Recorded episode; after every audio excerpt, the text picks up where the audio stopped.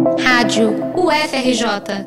Informação e conhecimento, conhecimento, conhecimento. Está chovendo fake news e, para combater a desinformação, a Coordenadoria de Comunicação da UFRJ, a Cordicom, junto à Superintendência de Tecnologia, lançaram um formulário em que a comunidade acadêmica e o público externo podem alertar a instituição sobre os boatos que estão na internet. Um dos responsáveis pela criação do formulário e da área de publicidade da Cordicom, Vitor Simão, explica o surgimento da ferramenta. Olha, a ideia surgiu durante a crise do incêndio do Museu Nacional, né? Como se sabe, houve uma enxurrada de fake news contra o FRJ, é, contra a própria o próprio Museu Nacional e algumas figuras importantes da instituição. Então a gente sentiu necessidade de buscar uma forma de combater essas fake news, né? Até porque a gente foi pego de surpresa, assim como toda a sociedade, é uma novidade assim conveniente, né? A maneira que as fake news assolaram o debate público, então a gente teve que correr atrás também a nossa maneira de buscar enfrentar esse problema.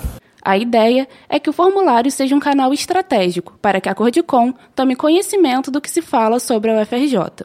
Dessa forma, é possível traçar um plano de comunicação eficaz para os assuntos inacessíveis por meios convencionais.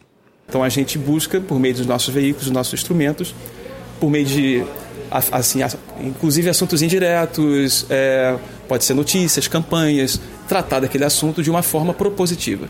A gente quer tratar a instituição, fazer, criar uma, uma relação de confiança com a sociedade, de passando uma comunicação de maneira séria e sincera, sempre recebendo a partir desses, é, dessas, dessas comunicações, dessas denúncias de fake news, a, pensando a melhor maneira que a gente vai poder comunicar o que seria é, proveitoso para a instituição.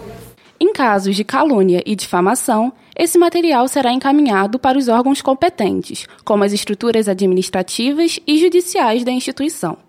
Viu alguma balbúrdia sobre a UFRJ circulando na internet? Envie de forma anônima para ufrj.br formulários fake news. Reportagem de Elianda Bussinger para a Rádio UFRJ.